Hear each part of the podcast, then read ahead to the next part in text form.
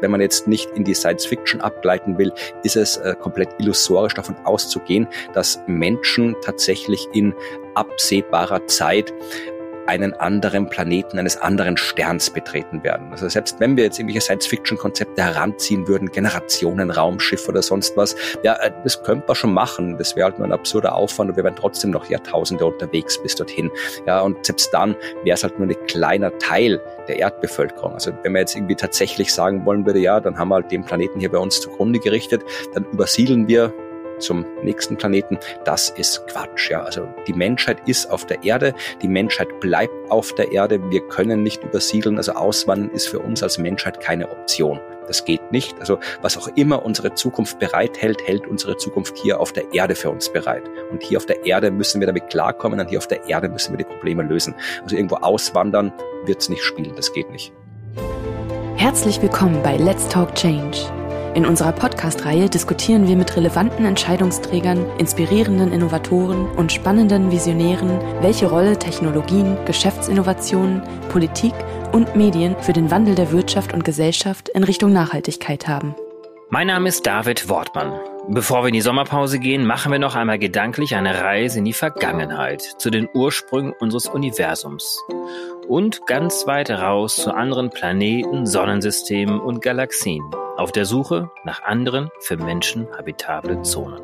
Dann kehren wir allerdings mit der Fragestellung wieder zurück. Brauchen wir vielleicht einfach nur eine klare Außenperspektive auf unserem Planeten, um uns endlich zu einem viel radikaleren Schutz unserer Lebensgrundlagen aufzuraffen? Schließlich hat auch das 1968 während der Apollo 8 Mission aufgenommene erste Bild von der Erde der damaligen Umweltbewegung einen starken Schub gegeben. Um das zu besprechen, habe ich mich mit Dr. Florian Freistetter verabredet. Florian ist nicht nur Astronom, sondern auch ein leidenschaftlicher Wissenschaftskommunikator. Gerade hat er die 500. Folge seines Podcasts Sternengeschichten veröffentlicht und gehört damit zu den erfahrensten Podcastern im deutschsprachigen Raum. Florian ist aber auch einer der ganz, ganz wenigen, der den IPCC-Report wirklich von Anfang bis Ende, Kapitel für Kapitel gelesen hat und in seinem anderen Podcast Das Klima verständlich zusammenfasst. Wir wünschen euch allen einen schönen Sommer, erholt euch gut, genießt die Natur und sammelt viel, viel Kraft für unsere gemeinsame Journey, Wege zum langfristigen Erhalt unserer Lebensgrundlagen zu finden. Falls ihr etwas Zeit haben solltet, hört gerne noch einmal rein in die inzwischen über 90 Folgen von Let's Talk Change oder in die rund 50 Folgen von unserem Technologie-Podcast Deep Dive Cleantech. Oder auch in die inzwischen mehr als 20 Folgen von unserem Partner-Podcast Pod steht uns bei in dem ich und andere einmal pro Woche die klimapolitischen Highlights einordnen. Jetzt aber viel Spaß mit dieser Episode von Let's Talk Change. Hallo Florian, wie geht's dir? Wo bist du gerade? Ich bin in Baden bei Wien, so eine Kleinstadt ein Stück südlich von Wien. Sehr schön, sehr heiß. Aber ich kann den Leuten zuhören, wie sie gegenüber von meinem Arbeitszimmer im großen Strandbad ihren Spaß haben, während ich hier schwitze. Wunderbar. Das Schwitzen soll nicht lange andauern. Wir werden uns jetzt eine gute halbe Stunde unterhalten. Einige werden sich wahrscheinlich wundern, warum ich einen Astronomen einlade. Und darüber hinaus bist du ja nicht nur Astronom, sondern auch ein hervorragender Wissenschaftskommunikator mit zahlreichen, sehr erfolgreichen, auch sehr zu empfehlenden Podcasts, wie zum Beispiel die Sternstunden. Ich habe dich deswegen eingeladen, um auf der einen Seite mit dir mal eine These zu testen ähm, und auch zu teilen, ob sie denn so stimmt.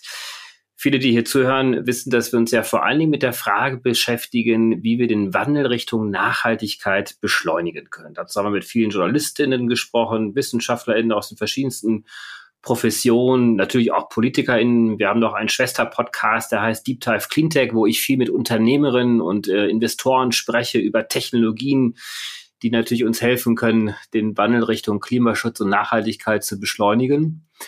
Und mir ist allerdings in all diesen Gesprächen aufgefallen, dass wir doch mehr oder weniger mit angezogener Handbremse nach wie vor unterwegs sind. Zumindestens wenn wir uns das in Vergleich stellen zu den ja, großen Anfordernissen, die ja da sind, wenn wir uns über das Klima austauschen oder unterhalten. Jetzt haben wir mit der ersten Apollo-Mission ja ein historisches Bild kennengelernt als Zivilisation, nämlich 1968 das war das erste Foto, das von der Erde geschossen worden ist. Und äh, das hat damals einen wirklichen Schub gegeben für die Umweltbewegung. Brauchen wir wieder ein solches Apollo-Bild und was könnte das heute sein, damit wir uns wirklich der Dramatik der aktuellen Klima- und Umweltsituation auf der Erde wieder bewusst werden? Ich glaube, dass es tatsächlich einen Unterschied gibt zwischen dem, was damals passiert ist und dem, was heute nicht passiert. Also damals dieses Bild, das äh, von der Erde gemacht wurde, dieser Erdaufgang über dem Mond, das hat halt wirklich diesen Kontrast extrem gut gezeigt. Also die Erde, die blaue Erde, die verletzliche Erde im Vergleich auch mit dem Mond, der tatsächlich komplett lebensfeindlich ist. Also man hat durch dieses Bild damals das Bewusstsein bekommen, dass unser Planet eben nicht einfach nur, ja, die Welt ist, die wir halt alle gewohnt sind, sondern dass unser Planet tatsächlich etwas ist, das ganz besonders ist, das auch verletzt werden kann, das kaputt gehen kann. Und das hat tatsächlich auch dazu geführt, dass man eben ja die Umwelt und den Umweltschutz mit ganz neuen Augen betrachtet hat. Jetzt, wo wir mitten in der Klimakrise stecken, ist die Situation ein bisschen anders. Denn äh, wir haben ja eigentlich schon alles an Wissen, was existiert. Ja, wir wissen genau, was für eine Krise herrscht. Wir wissen, wie es weitergehen wird. Wir wissen, was wir tun müssten. Wir haben auch alles, was wir tun müssten. Also es ist nicht so, dass wir auf eine große neue Erfindung warten müssten, um die Klimakrise in den Griff zu bekommen. Das Problem das wir haben in dieser Situation, sind die Zeitskalen, weil alles das, was jetzt passiert, das haben wir uns mit dem eingebrockt, was wir in den letzten äh, 50 bis 100 Jahren angestellt haben. Und äh, die Dinge, die jetzt passieren, werden den Zustand der Welt für die nächsten paar hundert Jahre festlegen. Das heißt, es fällt uns wahnsinnig schwer als Menschen in allen Bereichen, ja, Dinge zu tun, deren Konsequenzen nicht sofort spürbar sind. Wenn ich jetzt so im klassischen Umweltschutz, ja, einfach irgendwie hier den Müll aus einem Wald räume, ist der Wald nachher schön. Wenn ich einen Fluss renaturiere, ist der Fluss nachher deutlich sichtbar anders und schöner als vorher. Wenn ich jetzt äh, sage, wir stellen unsere Mobilität um, ja, dann äh, ist das was, was lange dauert und die Konsequenzen die daraus fürs Klima erwachsen, die merken wir dann erst in 10, 20 Jahren. Das heißt, wir haben jetzt das Problem, dass wir mit langfristigen Denken, mit langfristigen Entscheidungen konfrontiert sind und wir Menschen sind nicht gemacht für langfristige Entscheidungen. Das fällt uns wahnsinnig schwer, etwas zu tun, äh, wo wir nicht sofort sehen können, was passiert ist, nachdem wir es getan haben. Und da muss sich irgendwas ändern und da bin ich auch überfragt, wie das passieren könnte, also wie man das Langfristige in das Denken der Menschen hineinbringen kann. Ich habe ja tatsächlich in der letzten Folge mit Katharina von Brunswick gesprochen. Sie ist eine der Sprecherinnen der Psychologist for Future, eine Psychotherapeutin, die sich sehr stark auch mit Klimapsychologie beschäftigt. Und wir haben genau über diese Thesen gesprochen, die man auch natürlich gerne nochmal nachhören kann. Aber ich glaube, Florian, dass du möglicherweise ein Schlüssel zu dieser Fragestellung bist, denn um mal mein eigenes Erleben hier wieder zu spiegeln. Ich habe vor, weiß ich nicht, vielleicht zwei Jahren erst angefangen, deine Podcasts zu hören und habe mich sehr intensiv, natürlich mit einem unglaublichen Halbwissen mit den Themen mit beschäftigt, die du ja auch widerspiegelst. Schwarze Löcher, Galaxien, du sprichst über Planeten, Sonnensysteme unglaublich detailliert teilweise. Ich möchte dir nur widerspiegeln, dass unglaublich viel hängen geblieben ist, insofern, als dass das wirklich eine Außenperspektive ja auch gegeben hat auf unseren eigenen Planeten. Deswegen nochmal die These, brauchen wir mehr dieser Bilder, brauchen wir mehr dieser Auseinandersetzungen mit dem, was dort draußen passiert, um dann möglicherweise genau das zu verstehen, was du gerade ja als große Fragestellung in den Raum geworfen hast, diese Zeitskalen, nämlich dass das, was wir hier tun, über 50, 100 Jahre hinweg eigentlich eine Millisekunde ist äh, im Vergleich zur gesamten Erdgeschichte. Es kann natürlich sein, dass die Beschäftigung mit der Astronomie in der Hinsicht hilfreich ist. Also kann ich jetzt tatsächlich nicht konkret überprüfen, ob das so ist. Aber natürlich, wenn man sich mit der Astronomie beschäftigt äh, und mit dem Gebiet beschäftigt, wo ich auch geforscht habe, also mit der Erforschung anderer Planeten, mit der Suche nach anderen Planeten bei anderen Sternen. Und äh, das ist ja auch ein sehr, sehr aktuelles Forschungsgebiet, diese Suche nach der ominösen zweiten Planeten Erde. Also wir suchen ja bei anderen Sternen äh, nach Planeten. Wir haben Planeten gefunden, die andere Sterne umkreisen. Wir haben noch keinen Planeten gefunden, der exakt so ist wie unsere Erde. Und äh, wenn man sich mit diesem Thema beschäftigt, ja, dann kann man schon auch ein bisschen tieferes Verständnis für unsere eigene Rolle im Universum kriegen, weil ja, seit wir in den 60er, 70er, 80ern intensiv angefangen haben, die Planeten zuerst unseres eigenen Sonnensystems zu erforschen, haben wir festgestellt, dass es überall im Sonnensystem wahnsinnig spannende, faszinierende Welten gibt. Mars, Merkur, Venus, die Monde von Jupiter und Saturn und so weiter. Wie gesagt, alle wahnsinnig spannend und faszinierend, aber keine einzige Welt davon ist fähig, Leben zu beherbergen. Das kann nur die Erde. Und als wir dann in den 90er Jahren des letzten Jahrhunderts und dann eben in den letzten Jahrzehnten immer mehr Planeten auch bei anderen Sternen gefunden haben, haben wir auch eine faszinierende Vielfalt an Planeten, an Welten entdeckt, aber auch da bis jetzt keine Welt, die so ist wie unsere Erde. Äh, die wird vielleicht da draußen irgendwo sein. Ja, es wäre unwahrscheinlich, wenn es keinen zweiten Planeten da draußen irgendwo geben würde, auf dem Bedingungen herrschen wie auf der Erde. Ob es einen Planeten gibt, auf dem Leben existiert, ist wieder eine ganz andere Frage. Das wissen wir nicht. Das muss auch nicht unbedingt so sein. Aber wir wissen auf jeden Fall, dass dort draußen sehr viel ist, was spannend ist, aber nichts, was mit unserer Erde vergleichbar ist. Also die Beschäftigung mit der Astronomie gibt einem schon ein bisschen ein anderes Verständnis dafür, wie einzigartig unser Platz im Universum ist, wie unwahrscheinlich es ist, dass wir leben auf einem Planeten und ja, wie deutlich das abweicht vom Status quo im Universum. Weil eigentlich ist das Universum so gut wie überall komplett lebensfeindlich. Ja, das ist der Standardzustand im Universum. Egal wo man ist im Universum, man wäre sofort tot. Ja, man kann sich an einen beliebigen Ort des Kosmos hin teleportieren. Die Wahrscheinlichkeit, dass man an diesem Ort sofort innerhalb von Sekundenbruchteilen stirbt,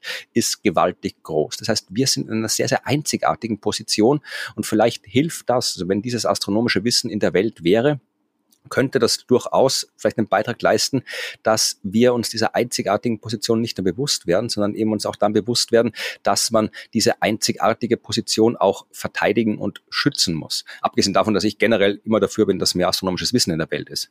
Aber dann versuchen wir doch mal das jetzt in den äh, kommenden Minuten, was du in über 500 Folgen ja auch schon geschafft hast und auch in weiteren 500 Folgen ja noch vorhast, beziehungsweise noch mehr, nämlich äh, genau da mal reinzuschauen. Also wo ist denn und wann ist denn unsere, ja, unser Universum, wie wir es kennen, äh, entstanden und vielleicht kannst du ganz kurz in wenigen ja, Sätzen, Sekunden absetzen, mal die Zeitgeschichte bis heute äh, skizzieren, zumindest aus einer universellen Perspektive heraus. Ja, es ist ein langer Zeitraum, den man da zusammenfassen muss in wenigen Minuten. Also äh, vor 13,8 Milliarden hat alles angefangen, da ist das Universum entstanden.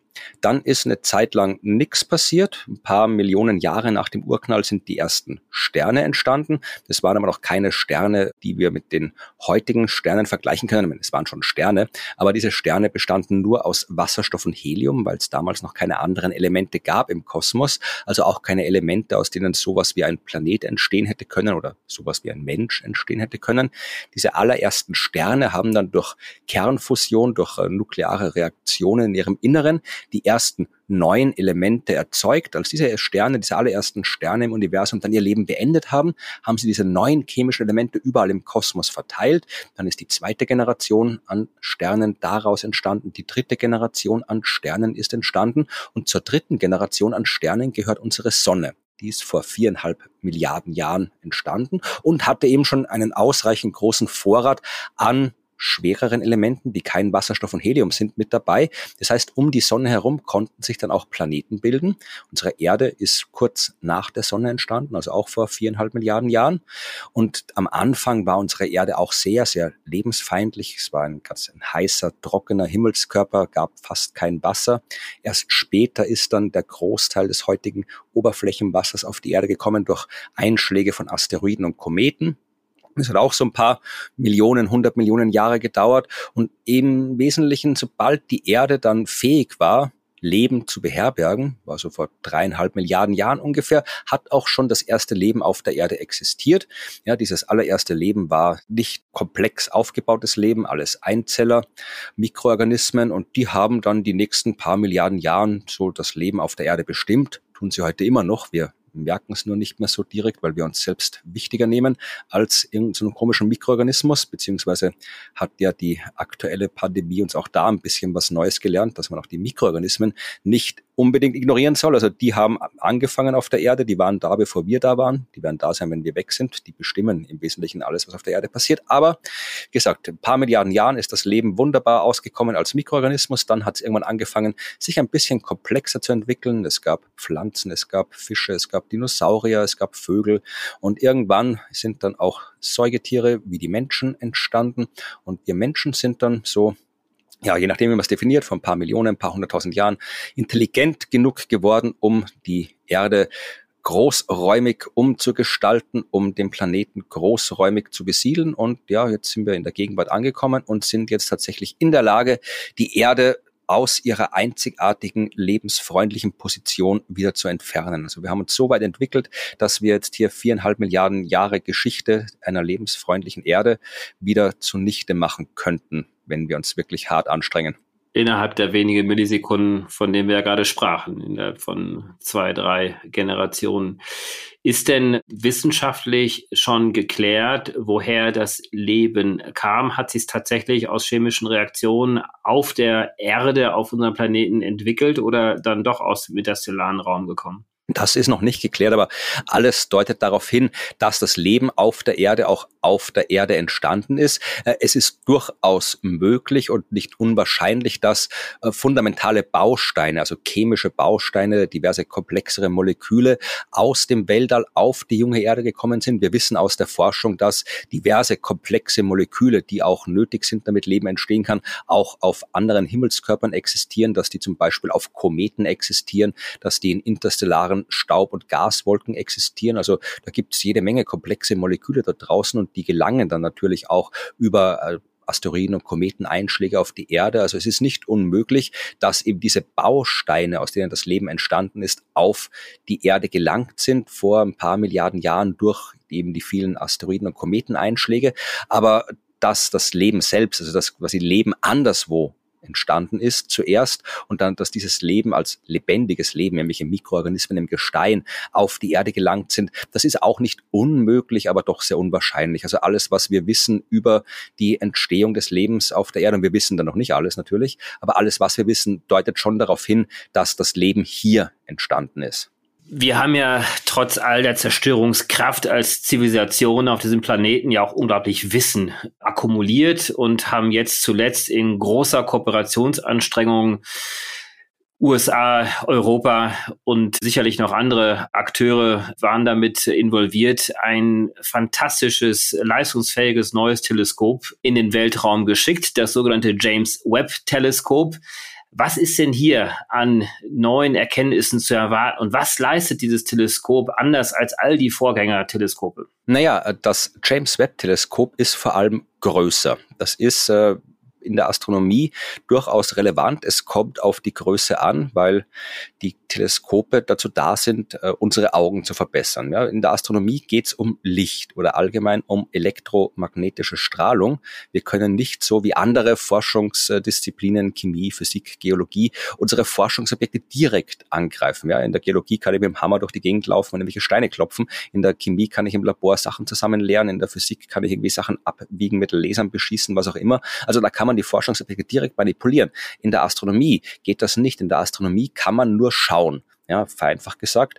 Äh, wir haben nur das Licht, die elektromagnetische Strahlung, die aus dem Weltall auf die Erde kommt. Und daraus müssen wir alles an Informationen über den Kosmos rausholen, was existiert, ja, also was wir wissen wollen. Wir haben keine andere Möglichkeit. Wir können da nicht hin und das direkt erforschen. Und deswegen haben wir halt in der Astronomie im Laufe der Jahrhunderte immer wieder neue Methoden entwickelt, damit wir besser schauen können als alle anderen. Und dazu gehört eben auch äh, Möglichkeiten zu schaffen, dass wir möglichst viel Licht auffangen. Unsere Augen sind klein. Ja, da geht nur wenig Licht rein. Und deswegen haben wir dann angefangen, Teleskope zu bauen. Ja, die waren schon ein bisschen größer. Und je größer die Teleskope werden, desto mehr von diesem Licht können wir auffangen. Und drum ist eine der Entwicklungen in der Astronomie, die, dass man immer größere Teleskope baut. Das haben wir zuerst auf der Erde gemacht, machen wir immer noch auf der Erde, aber mittlerweile auch im Weltall, weil im Weltall kann man viel besser beobachten. Das Problem ist nur, ja, alles, was wir jetzt all bringen wollen, müssen wir mit Raketen hinbringen und die haben nicht so beliebig viel Platz. Ja, wir können jetzt nicht so gigantische Teleskope, wie wir es auf der Erde haben. Da bauen wir zum Beispiel gerade ein 40 Meter Teleskop, also ein 40 Meter großer Spiegel Teleskop selbst ist noch viel größer. Ja, äh, das kriegen wir auf der Erde hin, aber das können wir nicht am Stück ins Weltall schaffen. Das heißt, äh, die bisherigen Weltraumteleskope waren vergleichsweise klein als die auf der Erde. Aber jetzt mit dem James Webb Teleskop haben wir da auch im Weltall ein Teleskop, das selbst auf der Erde als durchaus großes Teleskop durchgehen würde. Das heißt, das ist schon mal der erste Punkt. Ja. James Webb ist groß. James Webb ist ja auf dem neuesten Stand. Das bisherige, so klassische Standard äh, das Prestige-Teleskop, war das Hubble-Weltraumteleskop, das auch schon ja fast also drei Jahrzehnte da oben rumfliegt. Und das ist überraschend genug, dass das Ding immer noch funktioniert. Und äh, wenn man wissen will, was das James Webb Teleskop leisten kann, ja, dann kann man sich an Hubble orientieren. Das Hubble Weltraumteleskop hat, ohne zu übertreiben, die Astronomie ja revolutioniert.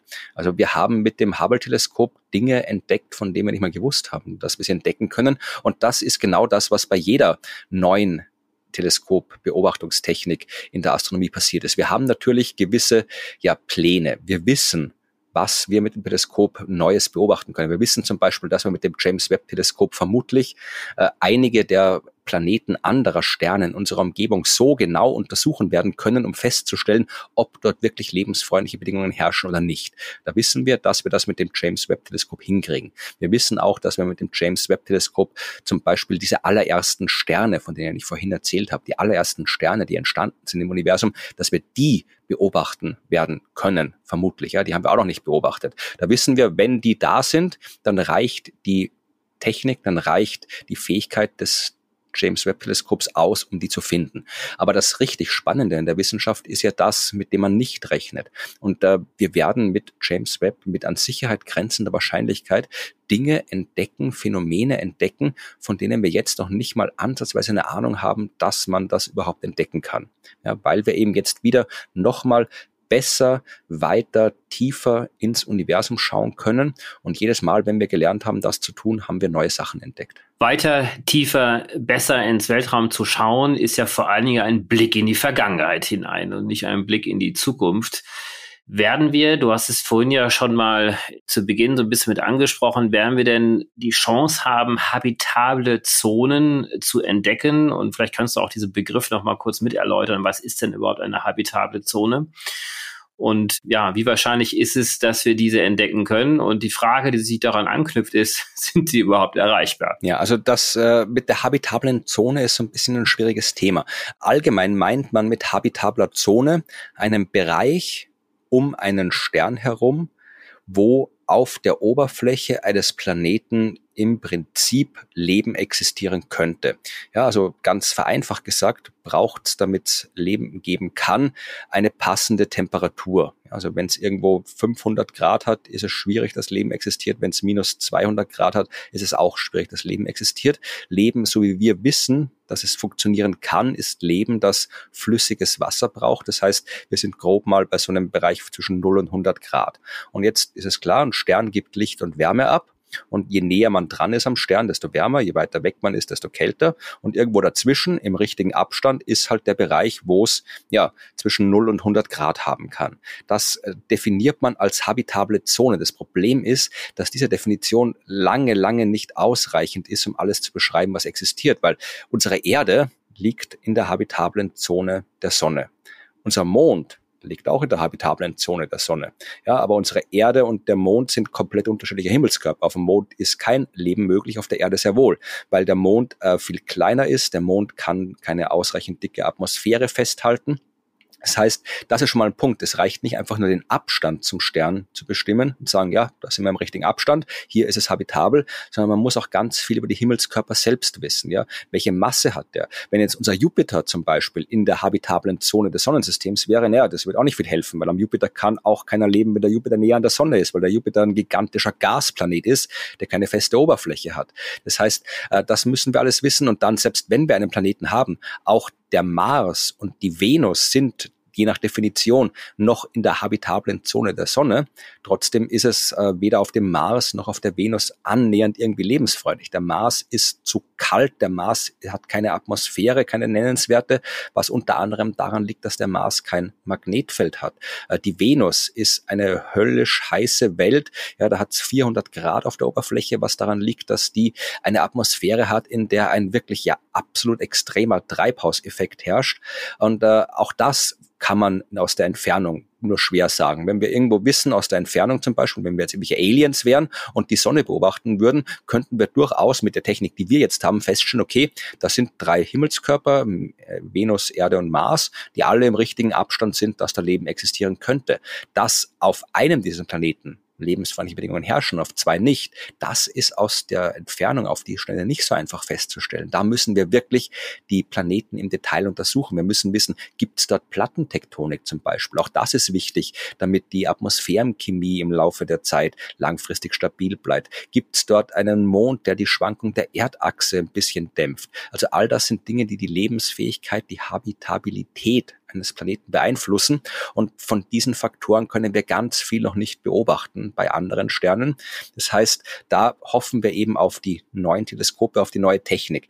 Wir werden aber, wenn es in unserer näheren kosmischen Umgebung Planeten gibt, die zumindestens im Prinzip lebensfreundliche Bedingungen haben können, ja, werden wir genau beobachten können mit diesen Teleskopen. Wir werden auch vielleicht die Zusammensetzung der Atmosphäre herausfinden können und da dann schon ein bisschen genauer sagen können, ist das was, wo Leben existieren kann. Also das ist was, was in naher Zukunft auf dem Plan stehen wird. Ja, die Charakterisierung anderer Planeten und auch, sofern vorhanden, die Entdeckung einer prinzipiell habitablen Welt wenn sie denn da ist. Ja, das wird in, ja, sagen wir so in den nächsten 10, 20, 30 Jahren passieren.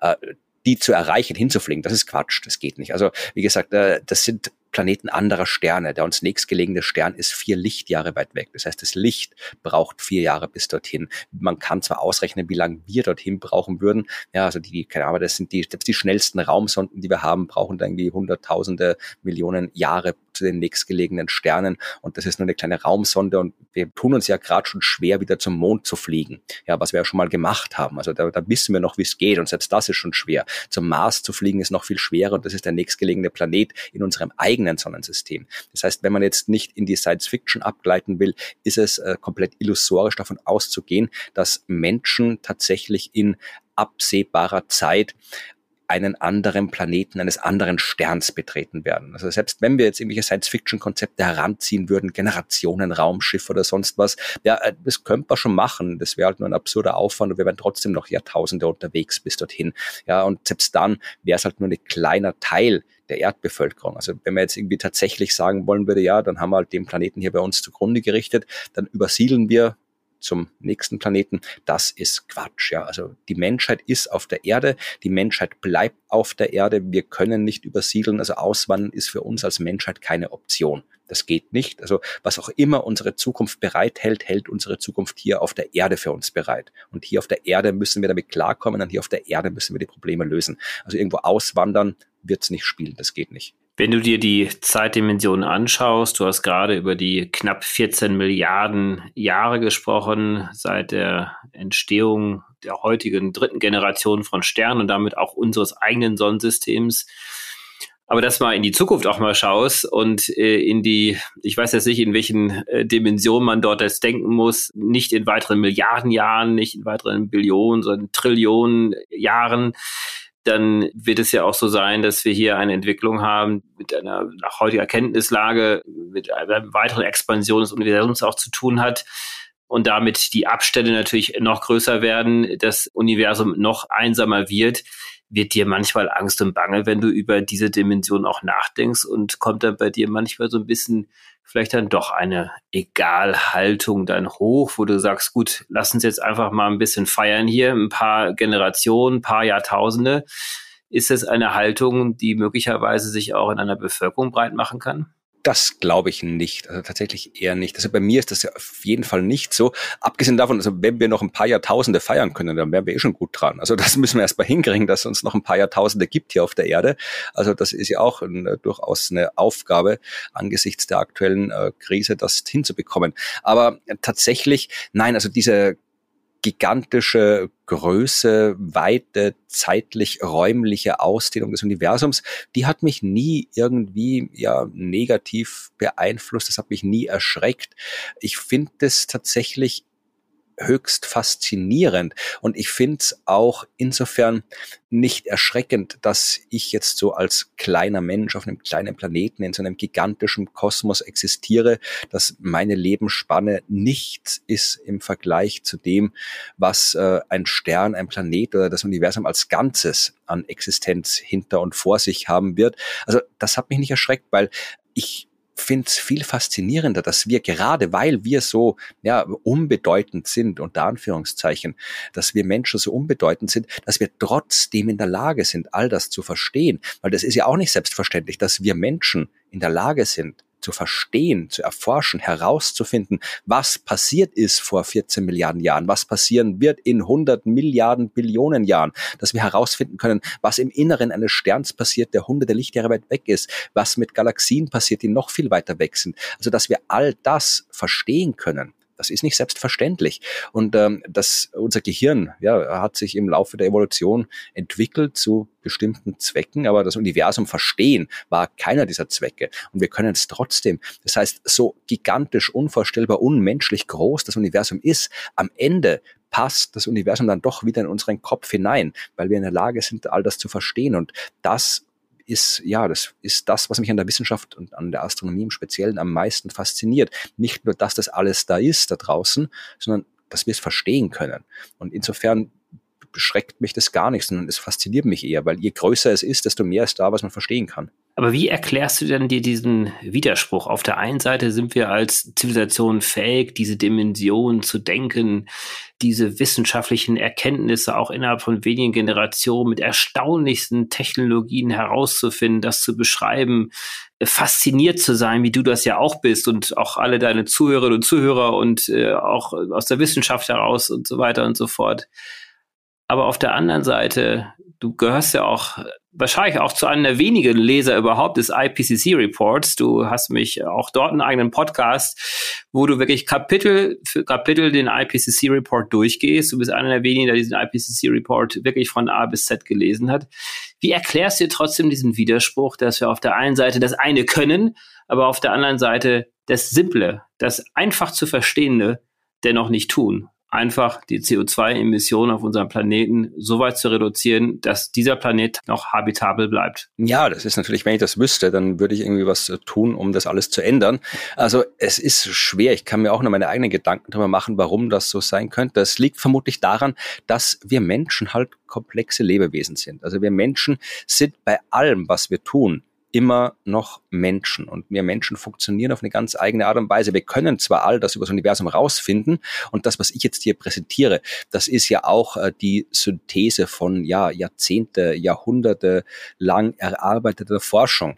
Und äh, in diesem Forschungsprozess gab es ganz, ganz viele Umwege. Es gab auch ganz viele menschliche Streitereien. Es gab ganz viele falsche Vorstellungen, die erst später und mühsam korrigiert worden sind. Das heißt, auch da bei unserem Erkenntnisprozess geht nicht alles immer nur vorwärts. Und gerade wenn es jetzt um sowas geht wie die Klimakrise, da stehen wir, glaube ich, vor dem großen Problem, dass wir das erste Mal in der Geschichte der Menschheit eine Krise haben, die nicht lösbar ist, wenn nicht alle Menschen gemeinsam arbeiten. Das haben wir noch nie gehabt in der Form. Ja, also es gab in der Vergangenheit, es gab Kriege.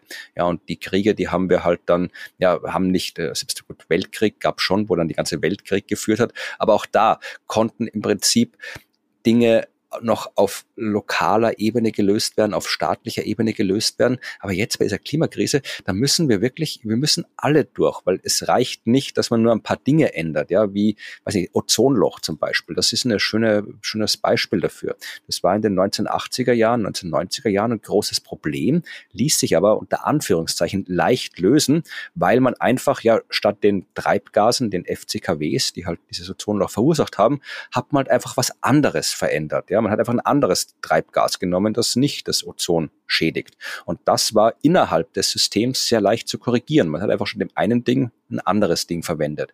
Aber das System selbst hat nicht verändert werden müssen. Um die Klimakrise zu bewältigen, müssen wir aber tatsächlich das komplette System, in dem wir leben, verändern. Und das ist schwierig, weil das kann man natürlich auf einer abstrakten wissenschaftlichen Ebene leicht argumentieren und sagen, das und das und das und das müsste passieren, dieses und jenes müssten wir machen, damit wir in ein neues System kommen, und dieses neue System wird dann klimafreundlich sein, nachhaltig sein und so weiter. Das kann man alles erklären, wie das gehen soll. Aber wir Menschen funktionieren halt nicht so. Ja, das aktuelle System, das ist ja auch nicht auf dem Reißbrett entstanden, sondern es ist das, was sich im Laufe der Jahrzehnte, Jahrhunderte äh, Stück für Stück entwickelt hat auf all diesen Umwegen, wie sich menschliche Dinge entwickeln und jetzt halt so ist, wie es ist. Und äh, wir sind ganz schlecht darin, auf Zuruf was zu planen. Es braucht man sich nur anschauen, jede große Revolution in der Geschichte der Menschheit ist früher oder später gescheitert, weil die Revolutionäre dann immer gesagt haben, so, und jetzt machen wir die neue Gesellschaft und die hat so auszusehen. Und dann hat die Gesellschaft gesagt, ja, eh okay, aber wir hätten doch gern, dass sich nicht alles ändert. Und das gilt jetzt äh, für mich genauso wie für alle anderen. Ich weiß auch, äh, wie die Welt aussehen müsste, damit sie die Klimakrise begegnen kann. Aber ich bin auch nur ein Mensch. Also ich bin auch in dem aktuellen System verhaftet und ich weiß auch nicht, wie ich persönlich da rauskomme. Und am Ende müssen wir alle, jeder von uns persönlich auch irgendwie in dieses neue System reinkommen, was jetzt nicht heißt, dass ich irgendwie einer von denen bin, die die Verantwortung für die Bewältigung der Klimakrise äh, gern den Einzelpersonen umhängen möchte. Das sind schon politische Entscheidungen, die da getroffen werden müssen. Und das ist der große Hebel an dem, was passieren muss. Aber am Ende müssen wir, wenn wir die Klimakrise irgendwie bewältigen wollen, in einem komplett neuen System landen. Wir müssen das System transformieren. Steht auch im IPCC-Bericht. Gibt es auch lange Kapitel über Transformationsereignisse und sowas. Und da sind wir nicht gut drin. Also wir Menschen können das, glaube ich, nicht äh, wirklich nachhaltig, langfristig und vor allem global zusammenarbeiten. Das haben wir noch nie geschafft. Und äh, ich glaube, das ist das Problem, dass wir Menschen zwar durchaus in der Lage sind, gewaltige Dinge zu denken und uns Dinge vorzustellen und Wissen zu finden, aber wir sind schlecht darin, wirklich konsequent zusammenzuarbeiten. Das hat vermutlich auch durchaus evolutionäre Gründe, aber ich glaube, das ist der Knackpunkt an der ganzen Sache, dass wir es nicht schaffen oder es schaffen müssten, dass wir alle gemeinsam etwas tun. Das gelingt uns ja in Teilen, wenn man auch an das Beispiel des James Webb Teleskops ja auch darüber nachdenkt, das hat ja viel mit Kollaboration und Zusammenarbeit zu tun, aber das große Ganze, über das wir hier sprechen, ist ja dann nochmal ungleich größer. Jetzt, wenn man das mal nüchtern betrachtet, ist die Wahrscheinlichkeit des Scheiterns ja ungleich größer als dass wir tatsächlich hier vielleicht mit dem blauen Auge auch davon kommen. Jetzt mal rein aus einer astronomischen Perspektive. Ich weiß nicht, ob man das jetzt so formulieren kann. Du hast den IPCC-Report ja auch gelesen, die Konsequenzen. Du hast dich mit vielen, vielen anderen Planeten auch beschäftigt. Wenn wir es jetzt einfach nicht schaffen, mal ganz nüchtern betrachtet, welche Zukunft liegt hier auf unserem Planeten noch uns bevor? Beziehungsweise welche Art von Leben ist noch machbar? Oder steht Leben insgesamt zur Disposition? Nee, also das tatsächlich nicht. Also es geht bei der Klimakrise vor allem einmal um uns Menschen. Es geht darum, wie wir Menschen in der Zukunft leben können. Ja, das Leben an sich auf der Erde, das ist schon mit vielen klargekommen. Das hat schon viel überlebt. Das hat äh, gigantische Asteroideneinschläge überlebt. Das hat irgendwie Eiszeiten überlebt, die so arg waren, dass man sie kaum Eiszeiten nennen kann.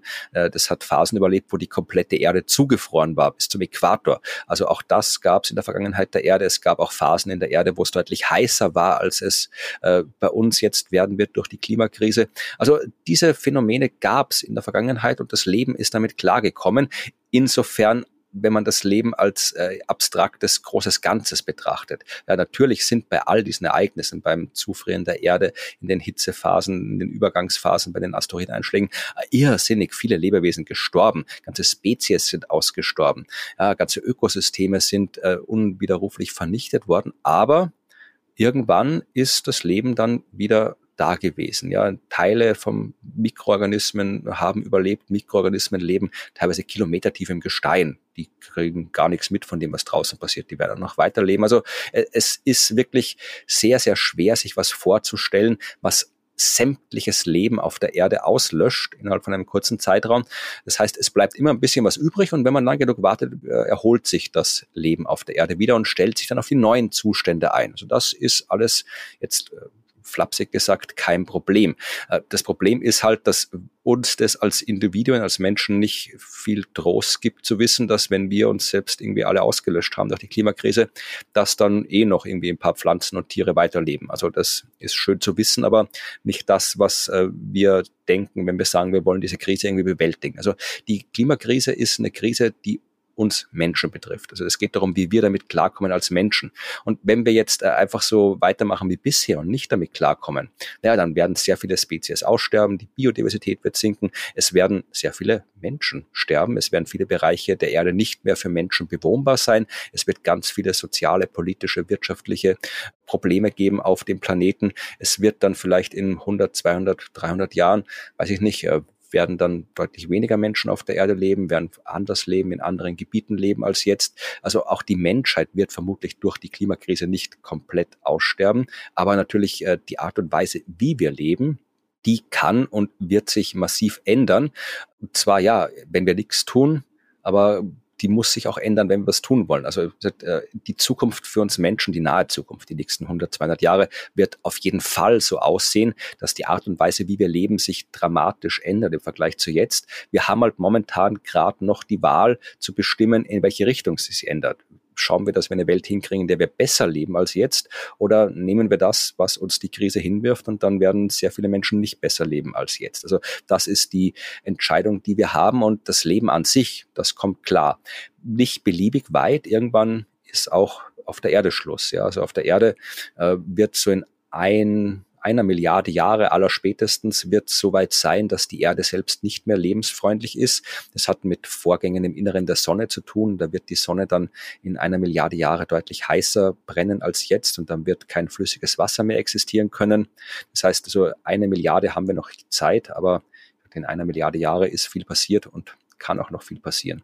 Aber wie gesagt, das Leben an sich, das, äh, das hat kein Problem. Das, wenn das mal da ist, ist es sehr widerstandsfähig. Aber es geht ja nicht um das Leben an sich, es geht um uns Menschen. Du bist, das hatte ich gerade so ungeprüft bemerkt, einer der wenigen, der den IPCC-Report wirklich von A bis Z gelesen und nicht nur die Executive Summary.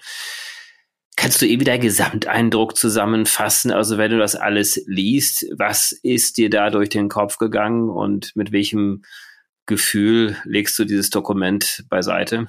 Ui, das ist eine schwierige Frage. Ich meine, dieses äh, Dokument hat 10.538 Seiten. Das heißt, das sind viele Eindrücke, die da zu finden sind.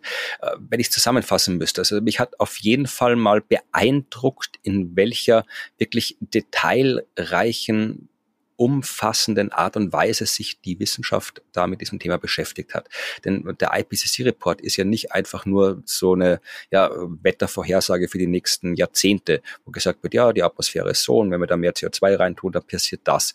Das ist im ersten Teil, die ersten 4000 Seiten, die sind Naturwissenschaft, Chemie, Ozeanologie, Atmosphären, Chemie, Meteorologie und so weiter. Das wird da alles erklärt, wie das ganze System Klima, Erde funktioniert. Aber der zweite und dritte Teil, da geht es um ganz andere Wissenschaften. Und das war eins der Dinge, die mir so nicht bewusst waren, bevor ich das Teil gelesen habe. Da geht es ganz viel um, ja, da ist Wirtschaft, da ist Ökologie, da ist Soziologie, da äh, geht es um Politik. Also da geht es ganz, ganz konkret um genau das, was wir jetzt besprochen haben, die Art und Weise des menschlichen Zusammenlebens, wie wir auf andere Art zusammenleben können, wie wir unsere wirtschaftliche, politische Struktur ändern können, ändern müssen, ändern sollten, damit äh, die Konsequenzen der Krise halbwegs bewältigbar sind. Also ich habe äh, die IPCC-Berichte bis jetzt eigentlich immer unter einem naturwissenschaftlichen Aspekt gesehen und nicht gewusst, dass die eigentlich im mehrheitlich nicht naturwissenschaftlicher äh, Forschung bestehen. Also das hat mich sehr beeindruckt, dass eben auch das tatsächlich alles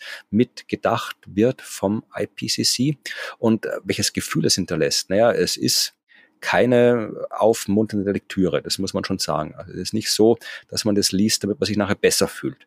Aber ich gehöre zu den Menschen, die ja durch mehr Wissen auch mehr Sicherheit bekommen. Je mehr ich weiß, desto besser ist die Lage vielleicht nicht unbedingt, aber ich weiß zumindest Bescheid. Ich muss ja, wenn ich irgendwas machen will, ich muss wissen, woran ich bin. Es hilft nichts, das zu ignorieren.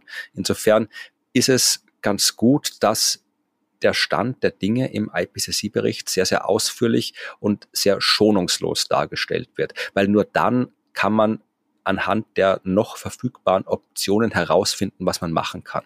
Und das äh, ist es, was mich dann im IPCC-Bericht doch immer wieder ein bisschen aufbaut, dass da immer wieder auch gesagt wird, das und das ist noch zu tun, das und das können wir noch machen. Ja, also wir haben noch Handlungsspielraum, das ist ja nicht selbstverständlich.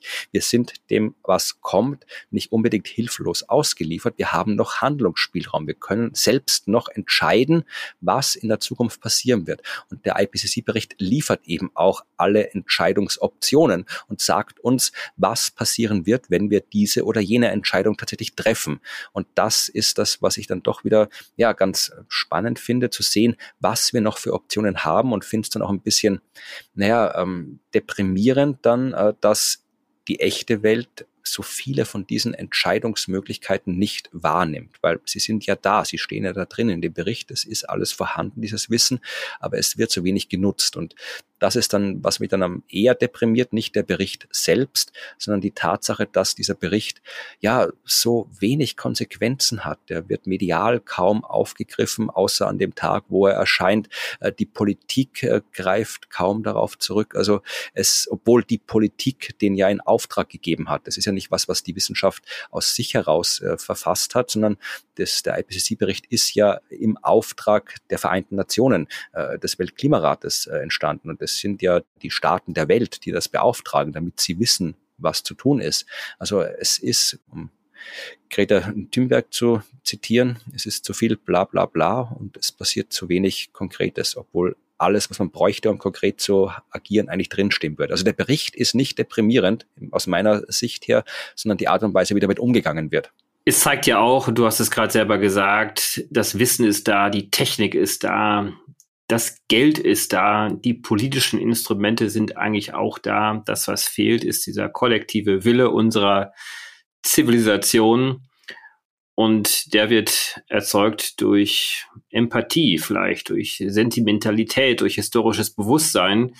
Und das kann natürlich vor allen Dingen durch äh, Narrative, durch gute Erzählungen geschaffen werden. Und diese Erzählung schaffst du ja tatsächlich durch deine Podcasts, aber nicht nur dort. Du bist ja auch als äh, Autor tätig. Du hast Wissenschaftssendungen, ich glaube auch ein Kabarettprogramm. Also insofern wirst du auf jeden Fall deinen Beitrag dazu beitragen, denn ich glaube fest daran, dass diese Außenperspektive, die du lieferst, die aber natürlich auch insgesamt äh, die Wissenschaft und viele, viele andere auch aus diesem Bereich mitliefern, uns auch helfen kann, vielleicht genau diese Emotion, diese Empathie für unseren Planeten auch zu entwickeln.